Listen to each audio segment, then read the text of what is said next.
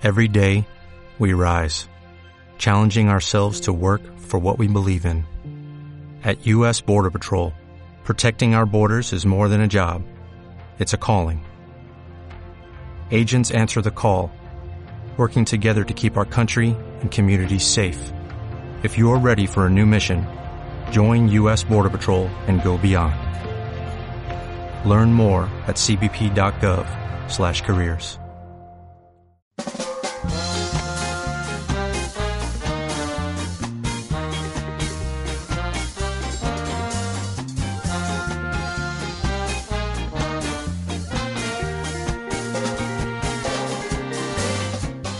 Muy bien, vamos entonces al tema de la semana. Eh, nos vamos a meter de lleno en las, en las elecciones venezolanas. Pero independientemente de la elección concreta que, que va a ser este domingo, eh, la necesidad es comprender Venezuela en general. eh, Comprender la región. comprender qué significa hoy Venezuela en la región, qué significó Hugo Chávez como una de las figuras preponderantes a nivel latinoamericano. eh, y, y bueno, hemos tenido la oportunidad de hablar con, con personas cercanas. Esta es la radio de la universidad y tenemos la posibilidad, por suerte, eh, de que algunos docentes eh, colaboren en la, en la tarea eh, periodística y académica. En este caso, Jorge Ahumada, que es docente de la- de- del área de Administración Pública de, de la carrera de Ciencia Política en nuestra universidad, eh, gentilmente se ha mm, propuesto para eh, entrevistar a Andrés Cañas. Andrés eh, ha tenido la oportunidad de entrevistarlo en una serie de oportunidades al propio Hugo Chávez eh, y ha vivido, de hecho, en, su propia casa. eh, por lo que tiene un conocimiento cercano no solo de la persona, del comandante, sino del proceso venezolano en general. Así que, bueno, Jorge ha tenido la oportunidad de ir interrogando, ir indagando en algunos aspectos que resultan interesantes conocer y lo tenemos aquí en un audio que, vamos a presentar a toda la audiencia. Eh, a quien escuchan es Andrés Cañas y quien entrevista eh, es el profesor Jorge Ahumada. Estimado Andrés, ¿nos podría comentar usted por qué es importante para América Latina esta elección que está por ocurrir en Venezuela? Mira, la importancia es superlativa, no para América Latina, sino, y que no suena exagerado, para la humanidad. El sistema mundo de que habla Wallerstein, el sistema capitalista, bajo el cual o en el cual vivimos la humanidad, ha entrado en su etapa decadente de una crisis estructural. Una crisis que se la ve, se la siente, se la sufre cotidianamente. Una si- crisis que afecta a todas las actividades del sistema. Entonces, el cambio de paradigma debemos asumirlo. Mu- Muchas veces preferimos la salida más fácil, preferimos no ver la realidad, preferimos esperar a ver qué sucede, pero debemos asumir, necesitamos cambiar este paradigma para la sobrevivencia de la humanidad, para la sobrevivencia del planeta, para la sobrevivencia de la naturaleza. Es necesario. Entonces, Venezuela ha entrado en un camino en que puede constituirse en la sociedad que muestre que desarrolle ese nuevo paradigma. Esa es la importancia central. Si querés, desarrollamos un poco eh, cuál es el camino por el que iría Venezuela después del esperado, esperado triunfo de Nicolás Maduro, y que Nicolás Maduro ya anunció, voy a cumplir el legado de Hugo Chávez. Dijo, eh, Dígame, licenciado, yo de vez en cuando veo CNN, que no sé si alguna vez lo ha visto, usted es un noticiero norteamericano que, que defiende los intereses norteamericanos, me parece a mí. Y yo lo que he visto que ellos siempre lo atacaban mucho a Hugo Chávez. Es como que Hugo Chávez era alguien que era una figura negativa, no solamente para Estados Unidos, sino para la democracia, para las libertades, que atacaba la libertad de prensa, que era un tirano. Eh, y por otro lado veo que con Nicolás Maduro, que es el próximo candidato, ellos siguen en la misma línea, no, no veo que hayan cambiado. Eh, me da la impresión de que Estados Unidos resiste mucho a, a este tipo de gobernantes, a este tipo de proyectos. ¿Por qué? Pues no lo entiendo bien yo. Acabas de hacer mención de una de las imputaciones que se ha hecho a Hugo, de la cuestión que es despótico, que es autoritario, que es un tirano. Si revisamos la historia de la humanidad, no hay ningún proceso en la historia de la humanidad en que se haya descentralizado tanto el poder como se ha descentralizado en Venezuela. Hugo acuñó una frase muy feliz. Para combatir la pobreza hay que darle poder al pobre. Darle poder al pobre es restarle poder al Estado, restarle el poder a los sectores enriquecidos. el proyecto de hoy que va a continuar Maduro y que Nicolás Maduro dijo hace muy poco, el presidente Hugo me tomó del hombro y me dijo, Nicolás, tenés que desarrollar las comunas. Te encargo las comunas como te encargaría mi vida. Las comunas directamente poder del pueblo. Las comunas, un principio, te voy a decir cinco o seis principios así muy rápido que hacen a la vida comunal. Primero, es terminar con la relación jerárquica social. La división horizontal en la sociedad es la división del trabajo en diferentes empresas hacen una parte de un producto, ¿verdad? División jerárquica e instrumental del trabajo. La división jerárquica social es una división jerárquica vertical, por supuesto, patrón, eh, capataces, jefes. Bueno, hay que terminar con esa división. Primer punto. Para terminar con esa división también hay que terminar con el monopolio de la propiedad que tienen determinados sectores. Entonces hay que democratizar la propiedad. Segundo, el producto es social desde el inicio. Perdón, Andrés. ¿Será por eso entonces que la Unión Industrial Argentina andaba tan enojada con Chávez porque Chávez había estatizado Techín? Sí, es que esto es mucho más que una estatización. Si les molesta, primero, el capital no quiere regulaciones, el capital no quiere controles. Y esto va más allá de una regulación y un control, va a la total desaparición del capital porque el miembro de la comuna hace un producto. Imaginemos ese lápiz que está ahí.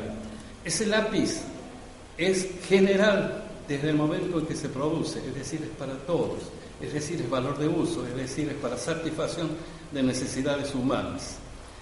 Dentro del sistema capitalista, algo adquiere generalidad en el intercambio, eh, en la generalidad relativa, porque pueden intercambiarlo lo que tienen el equivalente general que es el dinero.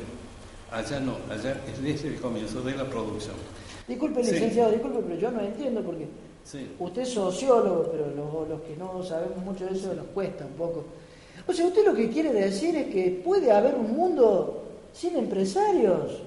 Sin patrones, sin jefes, porque ahora comienza la experiencia más ardua, más importante, no de Venezuela, de la historia de la humanidad. Dígame qué sociedad se organizó de esa forma en la historia de la humanidad, cuántos millones de años llevamos aquí, creo que como 10 millones de años, algo así, 9 millones bajo los sistemas comunales anteriores y luego ya con el capital y el feudalismo y demás. Entonces, ¿qué sociedad se organizó así, en forma tan justa, en forma tan igualitaria, en forma tan libre? Porque es más, en el sistema comunal sabe que se planifica el tiempo. Esa camisa que usted tiene, la vamos a hacer, le decimos entre todos en media hora. Trabajamos media hora y nos quedan 23 horas y media para hacer lo que nosotros queramos. En el sistema hoy, esa camisa la voy a hacer tan rápido como pueda porque quiero hacer muchas camisas en el menor tiempo posible para ganar más dinero. El hombre está determinado por el tiempo. En la vida comunal somos los hombres los que determinamos el tiempo. Ahora, usted discúlpeme, licenciado. Yo me acuerdo que el año pasado vino a Córdoba, pues yo tuve dos o tres pasantes que venían de Venezuela, profesionales que venían a hacer cursos y estudios acá, que se los había pagado el gobierno de Chávez. Pero ellos eran antichavistas, lo odiaban a Chávez, porque eran de familia de clase media, clase media alta, y decían que Chávez le había hecho perder dinero a las familias y que les, los quería sacar y como que a toda la gente que era que tenía dinero, un poco más que no quería dejar nadie. Era el miedo que tenían. ¿Y qué va a hacer con nosotros? ¿Nos va a matar a todos? Los que tenemos plata, ¿qué, tenemos que hacer? ¿Nos tenemos que matar? Eso era lo que me decían. Usted trabaja mucho la subjetividad, trabaja la cultura, sabe que hay culturas muy arraigadas de acuerdo a determinados sectores sociales. La pequeña burguesía, la burguesía media en Venezuela, siempre se sintió gran burguesía. Tienen un problema. Ellos estaban acostumbrados a una situación de privilegio, por ejemplo, en el ámbito educativo, porque sus hijos iban a colegios privados. Y hoy los colegios públicos son tan eficientes, este, imparten una enseñanza tan completa, tan plural, tan abierta, como nunca se hizo en Venezuela. Entonces el colegio privado ha perdido la primacía que tenía. Y así la salud. ¿Cuántos nuevos hospitales hay? Un método de la salud preventiva que se desarrolla, que van los médicos a su casa y allí le hacen un seguimiento. Entonces ha perdido los pequeños privilegios que antes tenía. Una última preguntita que ya nos quedan unos minutos nomás. ¿Será por esto que a lo mejor, a pesar del petróleo, porque el petróleo es el mismo que había antes, incluso antes había más que ahora, ¿y cómo puede ser que con tanto petróleo había tantos pobres? Ahora el petróleo es el mismo nivel de extracción, pero resulta que parece que el dinero se distribuye distinto. A hacer una pregunta. Hágame. Usted sabe que en el mundo hay una producción de alimentos como para alimentar a bastante más de los seres humanos que hoy habitan el planeta. Sin embargo, hay mil millones de hambrientos y tres mil millones de pobres. No es una cuestión de posibilidades, de cantidades, no es una cuestión de la existencia o no de alimentos, de recursos naturales, es una cuestión de distribución. Y si es una cuestión de distribución, es una cuestión de sistema. El sistema capitalista se desarrolla en base a la desigualdad. Yo lo exploto a usted y soy rico. Entonces necesito explotarlo, necesito la desigualdad para avanzar y el sistema. Espero que nuestros oyentes esto les haya ayudado a reflexionar y sobre todo tomar en cuenta esto que usted traía de la importancia de estas próximas elecciones. Aprovecho para recomendarles a todos los que tengan acceso al Canal 7 de la televisión pública el día sábado, al mediodía, hay un programa de Visión 7 Internacional que va a estar dedicado a las elecciones y el día domingo, todo el domingo va a haber un seguimiento de las elecciones.